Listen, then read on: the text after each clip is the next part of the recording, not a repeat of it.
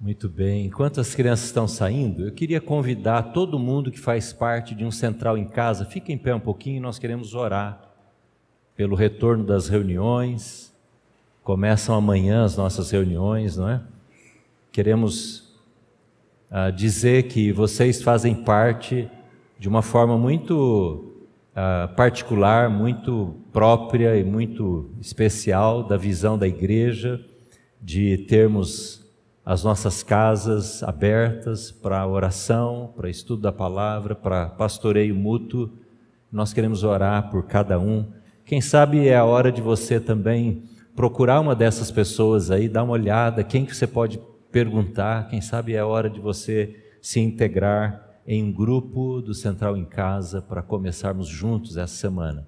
Lá no nosso site tem o vídeo da semana, tem o roteiro, todo o material que vai ser usado essa semana, e cada semana a gente vai pondo lá o conteúdo para que você, todo mundo da do grupo possa se preparar antes de ir para a reunião. Então, basta você olhar no aplicativo, no site, você vai ver o roteiro e o vídeo lá preparado para você. Vamos orar. Senhor, nós queremos expor agora na tua presença cada central em casa, cada grupo, Senhor, de membros, de participantes desta igreja. Quando nos reunimos nas casas, para cuidarmos uns dos outros, para apoiarmos na fé, para buscarmos a face de Jesus, a presença do Espírito Santo, o enchimento e a plenitude da tua presença em nossas vidas. Senhor, nós queremos pedir que o Senhor abra as janelas do céu, das tuas mãos estendidas sobre cada grupo, cada líder, cada auxiliar, cada pessoa que participa Senhor, nós oramos para que o Teu Espírito Santo nos una em torno de Cristo Jesus, a pessoa que é o centro do central em casa, nestes dias de recomeço do ano. Nós te pedimos, estende a tua bênção.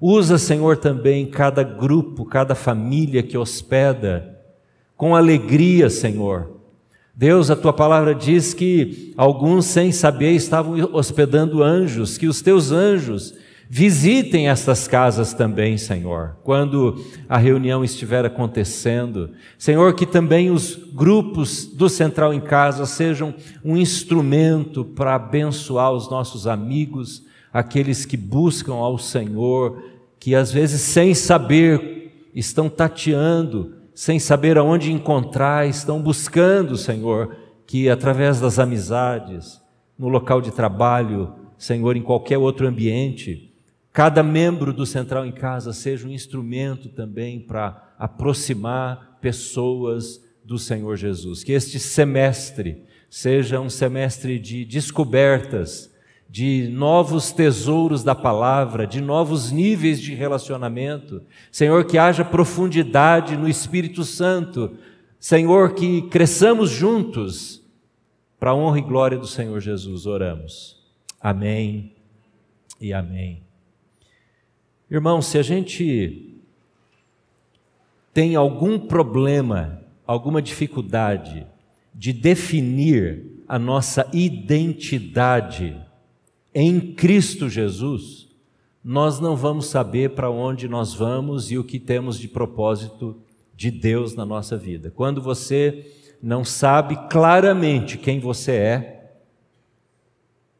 quando você, uma pessoa tem dúvida na obra de Deus na vida dela, e ela ainda não descobriu qual é a posição dela, a relação dela com Deus, esta pessoa vai ter dificuldade em entender os propósitos, os planos de Deus e como ela deve viver.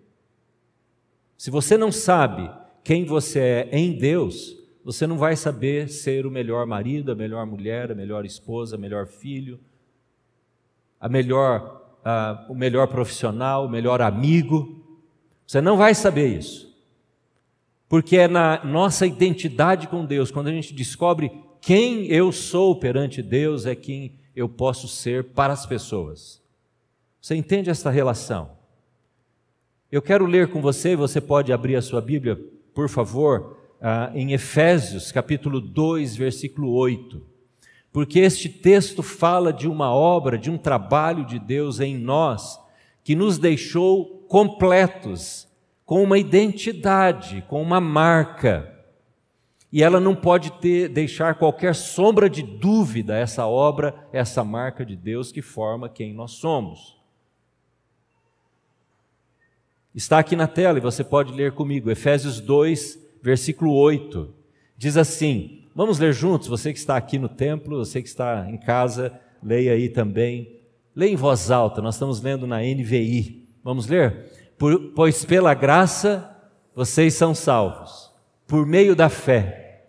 Isso não vem de vocês, é dom de Deus, porque pela graça vocês são salvos. Esta é a posição que nós recebemos pela graça completa, gratuita, bondosa, cheia de misericórdia, de bondade de Deus. E se você não consegue falar isso para o seu próprio coração, que esta experiência de encontrar a graça salvadora de Cristo já aconteceu na sua vida, você tem uma crise de identidade na sua, no seu relacionamento com Deus. Porque você pode se identificar como alguém que vai à igreja, como alguém que lê a Bíblia, como alguém que teve uma herança cristã na sua casa, na sua família. Mas se você não chega ao ponto, se uma pessoa não chega ao ponto de dizer, eu fui salvo pela graça, eu entendo que é a graça de Deus, que através de Jesus me encontrou e eu fui perdoado e eu fui colocado na posição de salvo. Ainda a identidade de Jesus não está formada na sua vida. Eu gosto muito de acampamentos. E a gente viu experiências de conversões em ambos acampamentos, jovens e adolescentes. Como eu me converti, eu tive essa experiência de entender a graça e o perdão de Deus na minha vida com 14 anos, num acampamento. Então, para mim, este, essa oportunidade da igreja abençoar adolescentes, jovens, às vezes crianças, num acampamento, marca indelevelmente a vida de uma pessoa que é tocada pelo Espírito Santo num evento assim. Talvez você não tenha um dia, uma hora, uma história para contar de como foi naquela noite, naquele dia, qual foi a sua experiência, qual foi o toque de Deus que te deixou quebrantado, emocionado às vezes. Talvez essa não seja a sua história, não importa como é a sua história, o fato é que você precisa ter ganho, ter recebido essa identidade de Deus em sua vida, de alguém que sabe que foi salvo por Cristo e que isso não vem de obras, mas é mediante a fé, inteiramente pela graça de Deus. Você precisa ter essa identidade. Eu me converti a Jesus. Eu sou discípulo de Jesus, não há dúvida na minha experiência com Cristo. Veja o que diz João 1,12. Eu quero convidar você para abrir nesse texto também, porque ele explica um pouco mais o que é essa identidade nossa, o que é esta experiência de conversão, de ser salvo por Deus, não pelos méritos, pelo ah, pelos atos realizados, pelo crédito alcançado, não é assim, mas ele diz um pouco mais, João capítulo 1, versículo 12. Em João 1, 12, um pouco antes, no 10 e 11, João está dizendo como foi que Jesus foi rejeitado, não foi aceito pelos judeus. E João está dizendo: olha, a religião judaica rejeitou Jesus. A sociedade judaica, mesmo aqueles que liam a Torá, os profetas, os salmos, eles não entenderam que Jesus era o Messias prometido e eles o rejeitaram. Versículo 11. No 12, que está aí projetado, é o que nós vamos ler, ele começa com uma conjunção adversativa. Isto é, tudo aquilo que ele escreveu antes, ele vai dizer uma coisa oposta agora. Oposta. Eu e você estávamos no oposto antes de Cristo. Você estava e eu estava e nós estávamos completamente perdidos, sem a nossa identidade dada por Jesus. Contudo, diz o texto, aí na tela, contudo, aos que o receberam, aos que agiram de forma contrária àqueles lá nos dias de Jesus. Contudo, aqueles que depois do, do anúncio do Evangelho, feito pelos discípulos e vindo até nós, contudo, aqueles que hoje o receberam, o que diz o texto?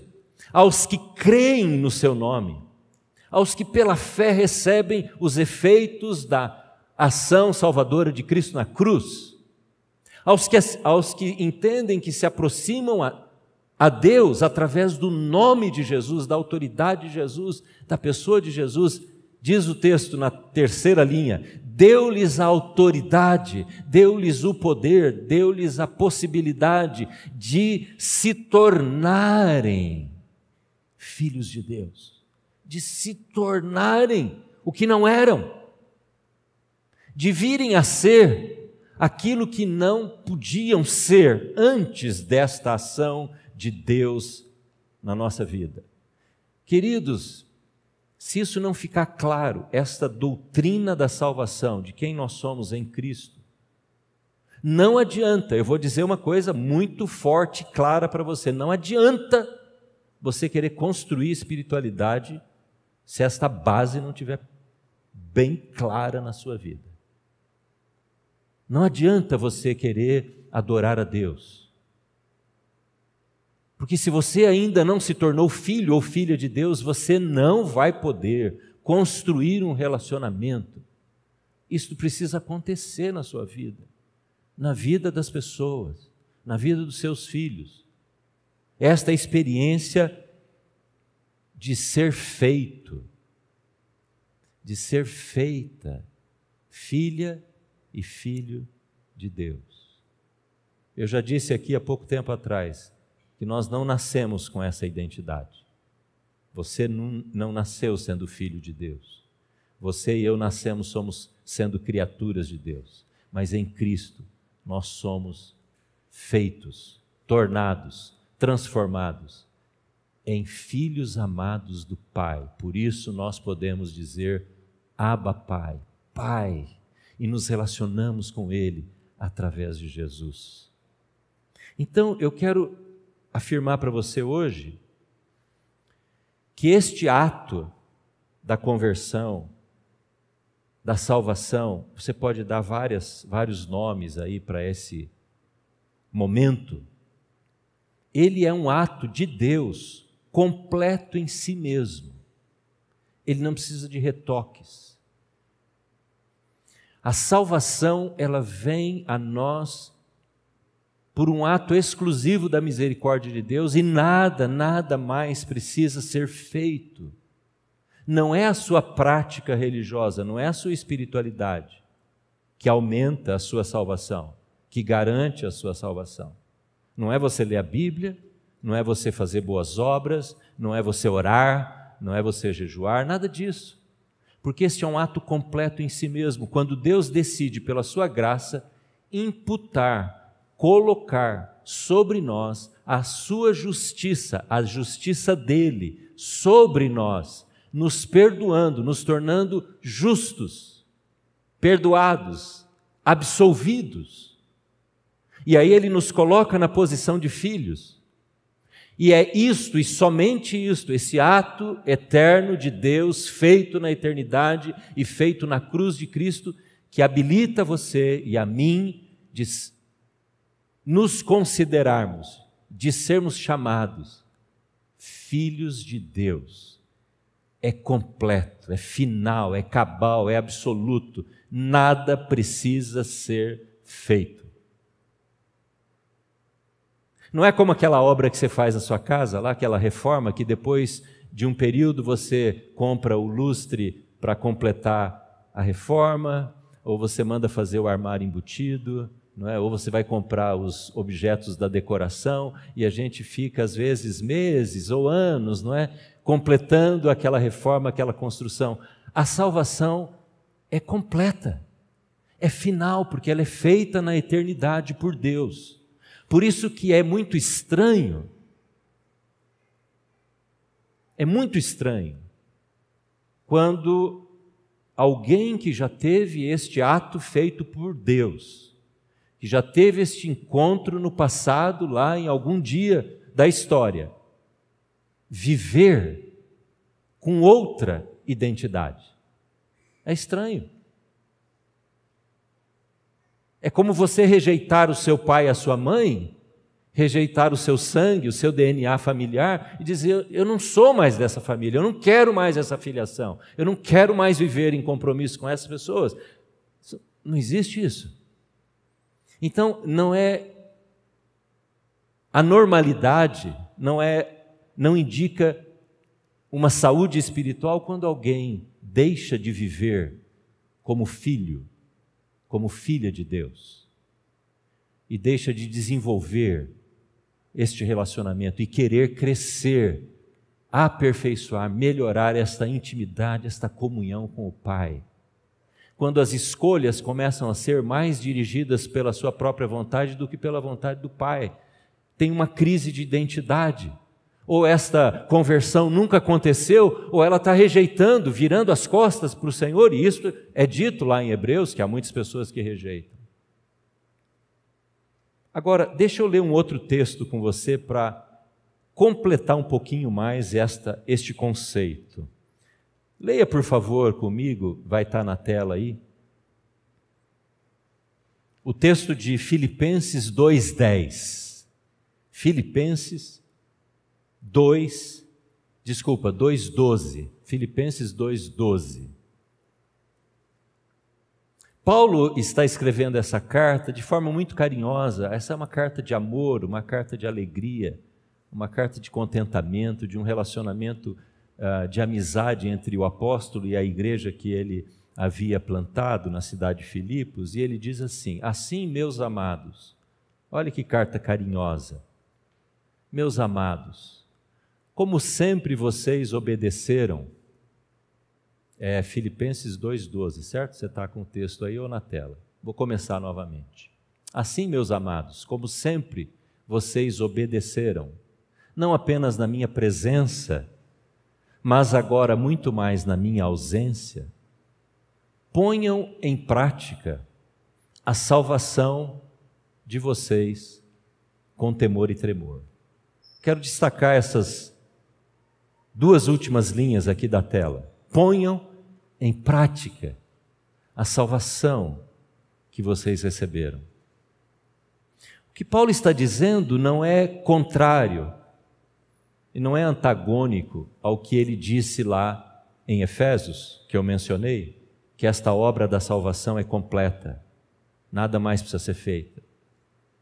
O que ele está dizendo não é contrário àquilo, porque ele menciona, ele fala, ele chama aqueles cristãos a colocarem em prática a salvação de vocês.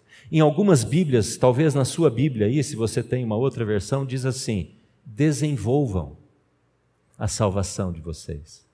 Tem alguns irmãos e irmãs que têm essa Bíblia. Talvez numa outra Bíblia você ah, tenha vivam a salvação de vocês.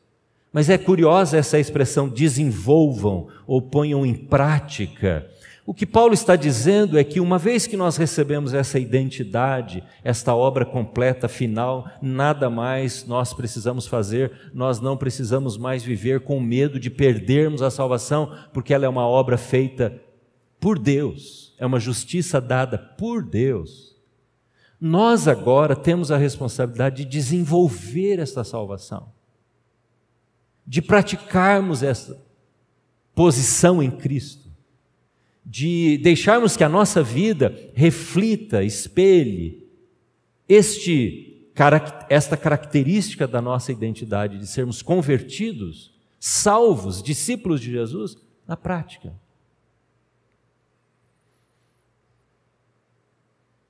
Nós vamos começar uma série aqui hoje, estamos começando hoje, isto é uma introdução que vai falar sobre esse desenvolvimento da salvação.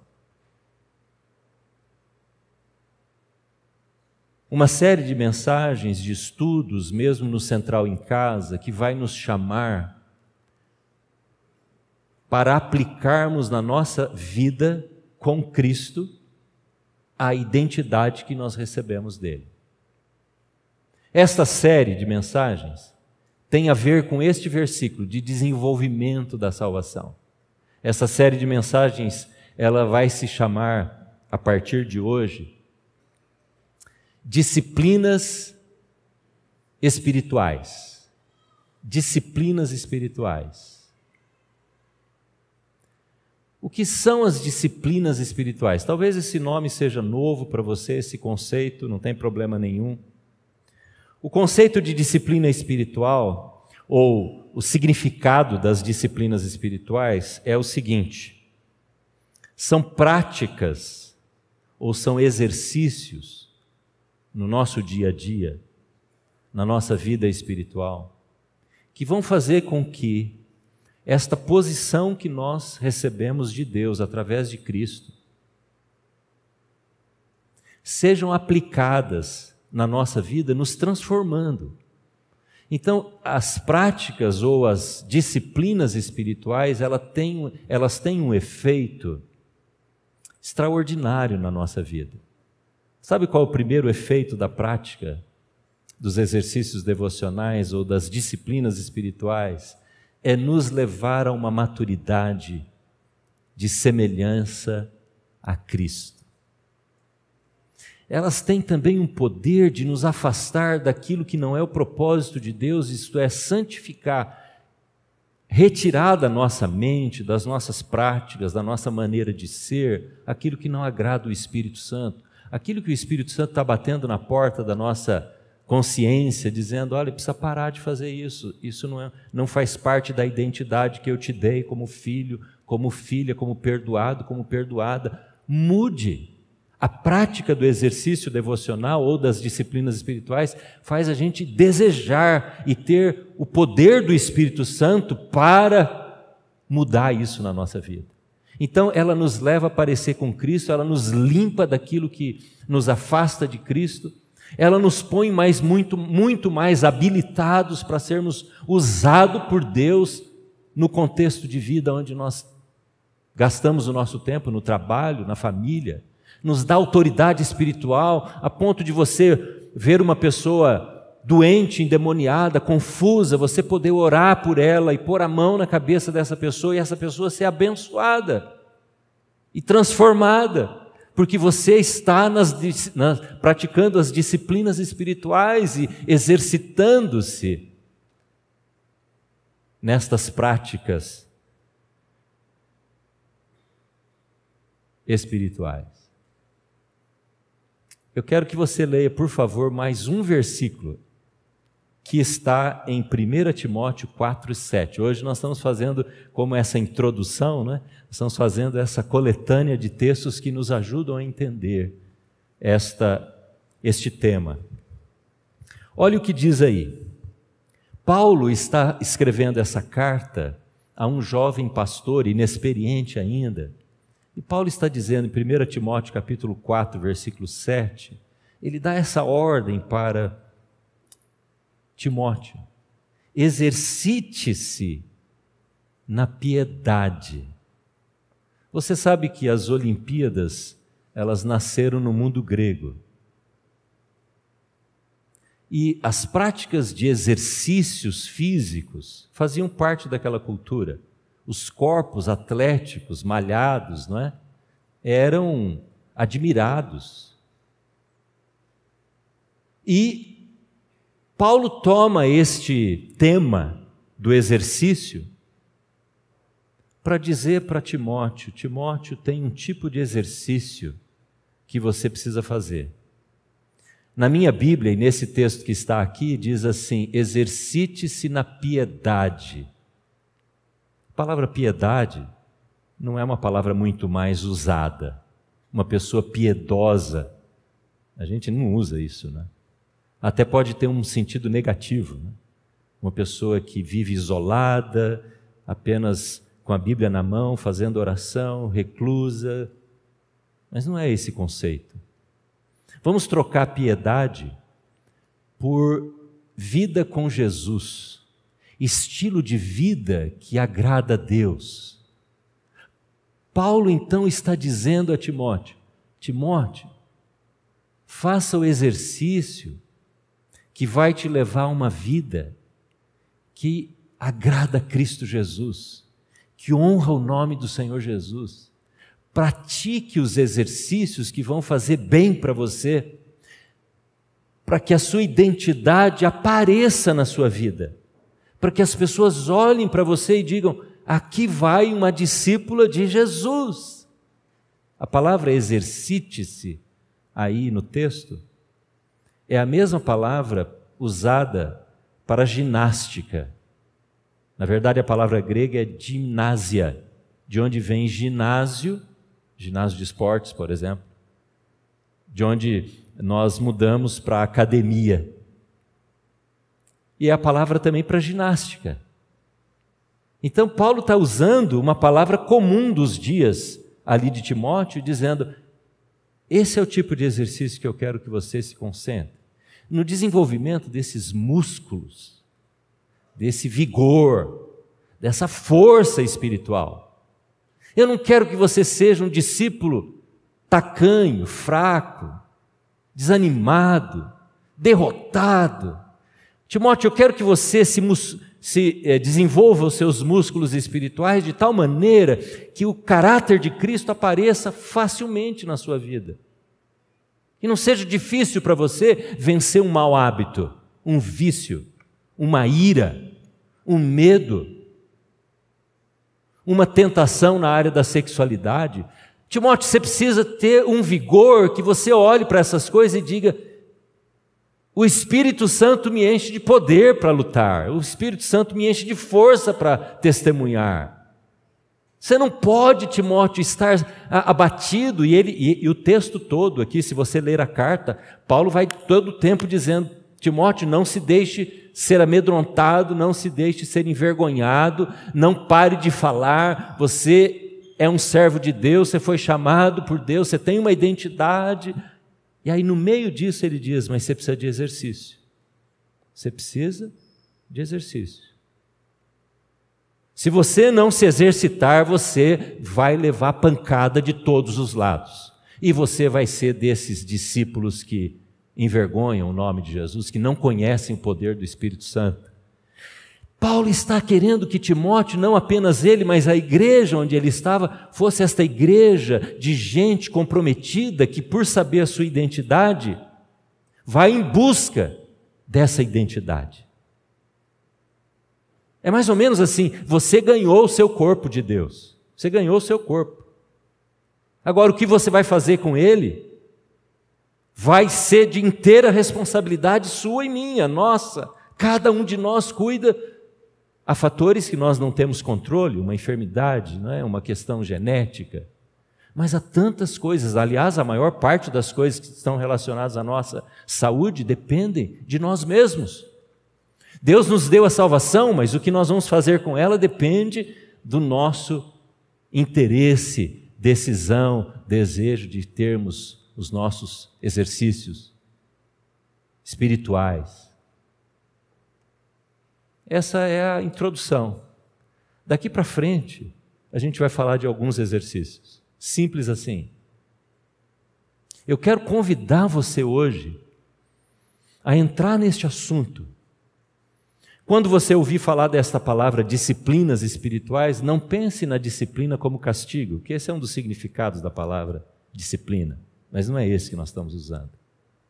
Também não pense naquelas alternativas ou nas, na, nas possibilidades acadêmicas quando você tem que escolher as suas disciplinas lá da sua faculdade. Pense na disciplina como uma decisão de uma vida disciplinada que ama Cristo e por causa deste amor, deste compromisso com Cristo, nós nos dedicaremos. Dedicação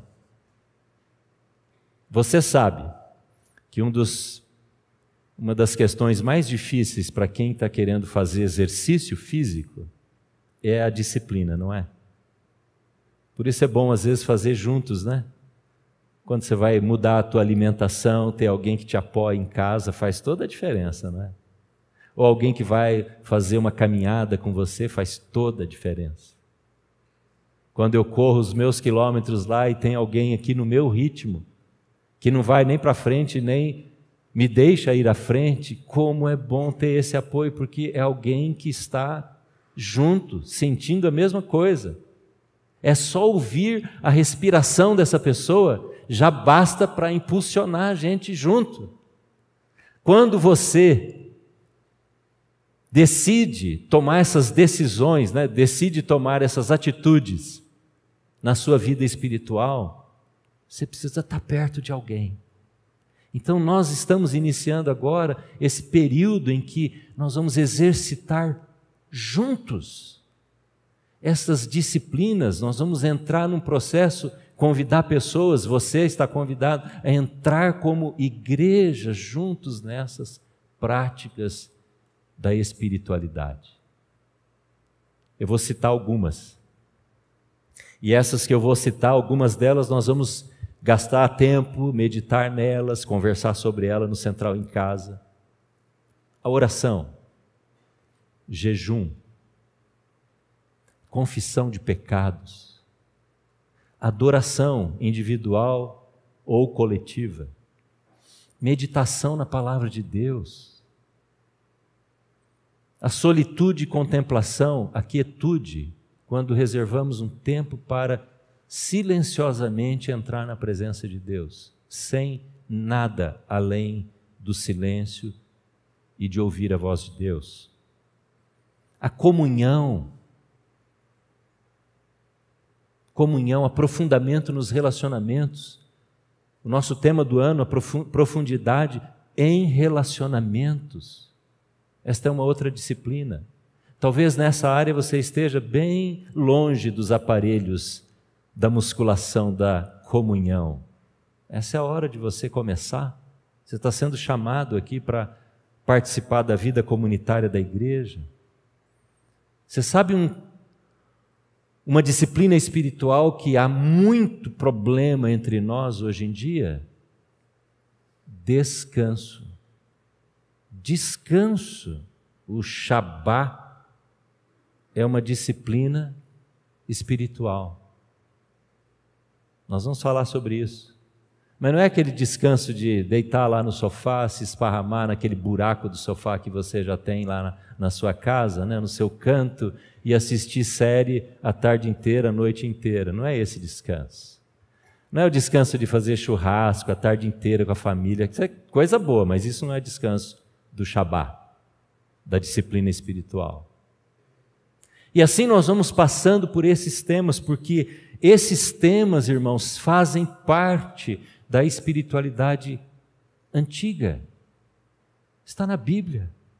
As histórias do Antigo Testamento que falam de jejum, de oração, de louvor, de adoração, de confissão de pecados, pano de saco. Elas fazem parte da história da igreja, dos nossos primeiros pais lá nos primeiros séculos da igreja. E nós estamos muito aquém na nossa vida. Eu disse para os pastores a semana passada, quando estávamos reunidos, estudando novamente, mais uma vez, esse tema. E eu vou confessar a você agora que eu falei lá. Para mim, depois de 40 anos, como pastor pregando, tendo esse privilégio, este, essa alegria, esta é a série mais difícil para falar com vocês. Porque, assim como você, todo dia eu tenho que tomar uma decisão se farei os meus exercícios espirituais. Todo dia. Porque um dos conceitos que nós temos, e você deve ter isso num, num, num pedaço aí da sua cabeça, da interpretação desse assunto, que estes assuntos de jejum, de oração, de meditação na Bíblia, de confissão de pecado, isso é para gente gigante na fé. Não é para você. Você olha para você e diz: hum, Isso não é para mim. Não consigo. Não consigo fazer jejum, não consigo orar, não consigo ter rotina espiritual na minha vida, e isso tom, tomou conta da nossa maneira de viver. Tomou conta, dominou a gente. É como uma pessoa diz: Eu não consigo parar de comer tal coisa ou beber tal coisa, não consigo. E aí ela vive nessa derrota permanente. Então, essas coisas de grandes mudanças de fé, de experiência com Deus, é para os gigantes da fé. Todo dia eu tenho que dizer para mim mesmo: eu quero isso. Esse é o meu caminho, é a minha decisão. E eu vou gastar esse tempo em oração. Eu vou olhar para a palavra de Deus não para pregar, para preparar sermão. Eu vou olhar porque eu quero me alimentar do alimento de Jesus na minha vida. Isso é para você também, para todos nós. Então eu te convido a fazer uma coisa que eu mesmo estou me convidando e dizendo: este é o meu caminho. Eu me lembro no final de 82, na minha formatura no curso de teologia. Cada aluno foi chamado naquela tarde, numa reunião entre alunos, dizendo: qual é o seu pedido de oração ao sair aqui do seminário? O meu pedido foi sobre este assunto. 41 anos atrás, eu disse para os meus amigos, para os professores naquela reunião: eu não quero perder a prática da minha vida devocional. Foi o título, a expressão que eu usei. É a mesma coisa. Eu não quero deixar de realizar, de fazer, de experimentar todo dia a minha vida devocional. E eu continuo dizendo a mesma coisa hoje. Então não pense que você está sozinho, puxa, eu não consigo fazer jejum, eu, a minha espiritualidade, a minha prática, meus exercícios de devoção estão muito longe do que eu queria. Nós vamos caminhar juntos. Nós vamos caminhar juntos como igreja. Amém? Eu queria recomendar a você a leitura deste livro aqui, se você quiser adquiri-lo. É um clássico nesse tema. Ele se chama Disciplinas Espirituais, ou desculpa, Celebração da Disciplina. Celebração da Disciplina. A gente vai postar depois no Instagram o nome, o autor, se você quiser adquirir. Deve ter até em PDF na internet, eu não sei, eu imagino que tenha. Celebração da Disciplina, de Richard Foster, editora Vida. Esse livro é uma bênção. Esse livro eu li já umas quatro vezes. E ele ajuda você a entender várias dessas disciplinas clássicas, como oração, jejum, contemplação, confissão de pecados e adoração e tudo mais. Dedique-se a isso.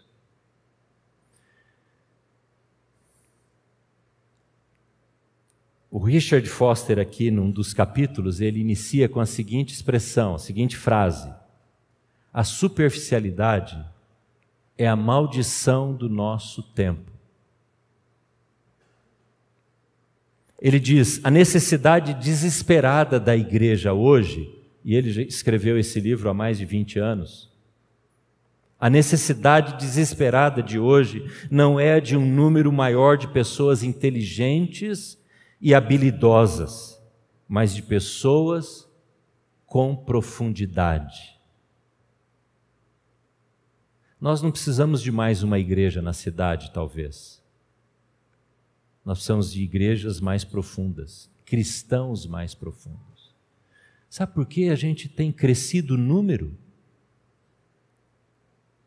O IBGE diz que a cada ano nós crescemos o número no Brasil, mas nós não fazemos diferença muito grande na nossa sociedade, porque somos rasos nos nossos compromissos com Cristo.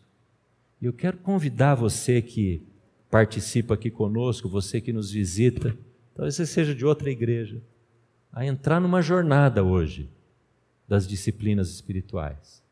E eu vou encerrar dando uma sugestão a você, convidando você para essa semana praticar, iniciar, quem sabe para você vai ser um início, para alguns aqui vai ser um complemento só, nessas práticas espirituais.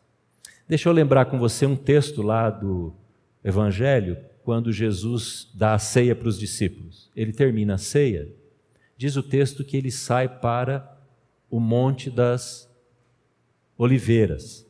E ele vai para o Monte das Oliveiras, leva os seus discípulos e vai ter aquele tempo de oração.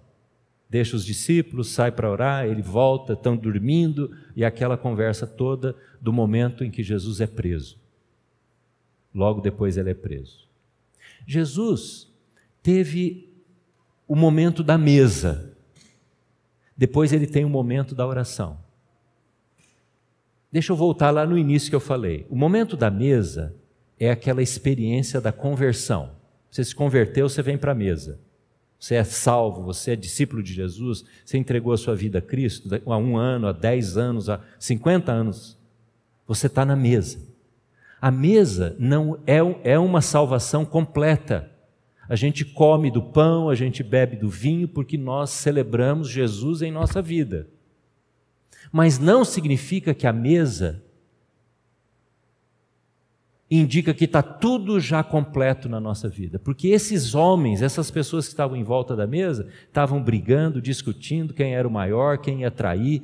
De fato, uns traíram, não é? Então a mesa é esta salvação. Você já passou pela mesa, mas talvez você não tenha passado todo dia, você não está passando todo dia pelo Monte das Oliveiras que é a prática dos exercícios, da disciplina, da oração e de todas essas outras coisas. Eu quero pedir para você andar até o Monte das Oliveiras, porque é ali é que você vai desenvolver a sua salvação. É nessa disciplina da oração. Não se acomode pelo fato de você poder tomar ceia. Ah, eu me converti, sou membro da igreja. Isto é o mais raso que nós podemos viver. Quero convidar você a se aprofundar. E foi lá no Monte das Oliveiras, na hora da oração, que Jesus mostrou quem eles eram. Foi lá no arrependimento, na vergonha de estar tá dormindo. Irmãos, você está dormindo agora? Em algumas áreas da sua vida da espiritualidade, você está inativo, você está dormindo, você está paralisado sua leitura da Bíblia, seu dia de jejum. Há quanto tempo você não faz isso ou nunca fez isso, talvez? Há quanto tempo você não diz, Senhor, eu confesso o meu pecado? Quanto tempo faz que você não diz isso para alguém, talvez? Eu errei com você, eu quero te pedir perdão. Isso é prática de exercício devocional. Eu quero te convidar para ir para esse lugar, não ficar parado na mesa não ficar estático porque você é convertido e membro de igreja. De forma prática, o que, que eu vou pedir e convidar você? Essa semana ter um tempo de leitura da Bíblia e oração juntos. A gente, como eu disse, quando corre ao lado de alguém que marcha exatamente no mesmo ritmo, a gente fica animado. Mateus capítulo 6, eu te convido a meditar e a ler nesse capítulo durante essa semana. De segunda-feira até sábado. Seis dias, começa amanhã. Aí você vai escolher o seu horário, você vai ver que, que horas do dia você, que hora do dia você vai poder gastar esse tempo lá na leitura, talvez seja dez minutos, talvez seja meia hora Talvez você comece com 10 minutos, termine com meia hora, porque o seu prazer na presença de Deus vai crescer tanto. Mateus capítulo 6. Nós vamos ler os, os pedaços que já estão lá. Se você usa a Bíblia aí, você vai ver que já tem as divisões naturais dos assuntos. Cada dia pega um pedaço daquele. Começa amanhã com o início do capítulo, os primeiros versículos, acho que são cinco ou seis, depois no outro dia você vai para o outro bloquinho, cada dia é um tema, até chegar lá no último bloco, que é aquele que a gente conhece, não ah, busque em primeiro lugar o reino de Deus e a sua justiça, as demais coisas serão acrescentadas. Está lá no último bloco. Então, cada dia da semana. Se você pode fazer isso em família, ótimo. Vai ser melhor ainda. Se você vai ter que fazer sozinho lá no seu quarto, no seu escritório, no seu trabalho. Quem sabe você vai convidar alguém lá do seu trabalho para ler a Bíblia com você e você vai orar com essa pessoa. Mas nós vamos meditar com uma pergunta no coração, uma pergunta, fácil de guardar. Quando você for ler o texto, você vai dizer: Espírito Santo, qual é o texto, a frase, a palavra desse pedacinho aqui que o Senhor quer fazer saltar do texto para minha alma? Qual é o alimento desse pedacinho aqui que o Senhor quer que eu ingira hoje, que eu me alimente?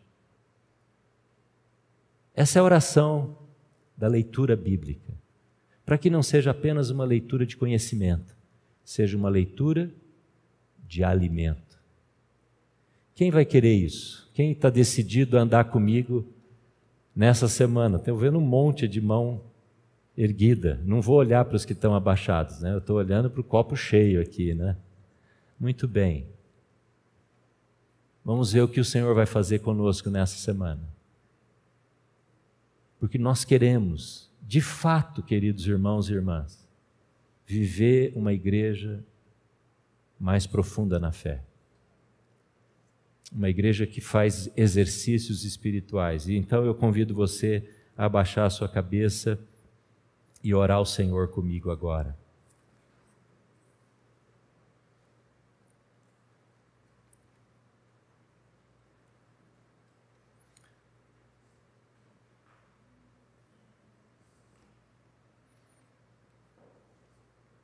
Senhor,